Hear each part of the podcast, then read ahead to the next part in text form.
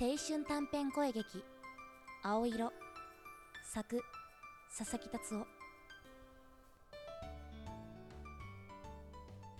恋センス梅雨の間の珍しく雨が上がった放課後のことだった空になった教室で僕は君が机に忘れていった花柄の扇子を手に取っていた持田君何してるのこ河野さんあそれ私のセンス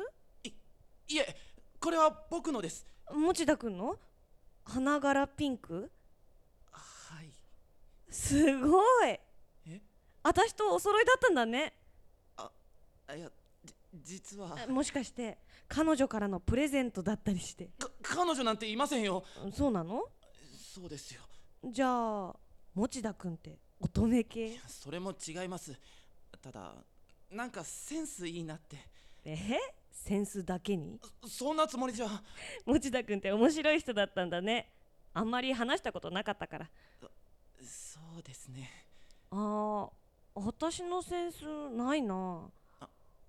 あの一緒に探します嘘をついてしまった僕は河野さんと一緒になって見つかるはずのない探し物をしただけどもう後には引き返せない見つからないなおかしいな どこやったんだろ大事なものだったんですかうお気に入りだったからそうだったんですね同じの欲しいから一緒に買いに行かないああはい一緒にあーでもお揃いのセンス持ってたら誤解されちゃうかなご誤解ですかあまあでも私は気にしないけどね河野さんには本当に申し訳ないでも僕はこの嘘を貫き通そうと決めていた晴れ間に吹く風が梅雨明けの予感を運んできていた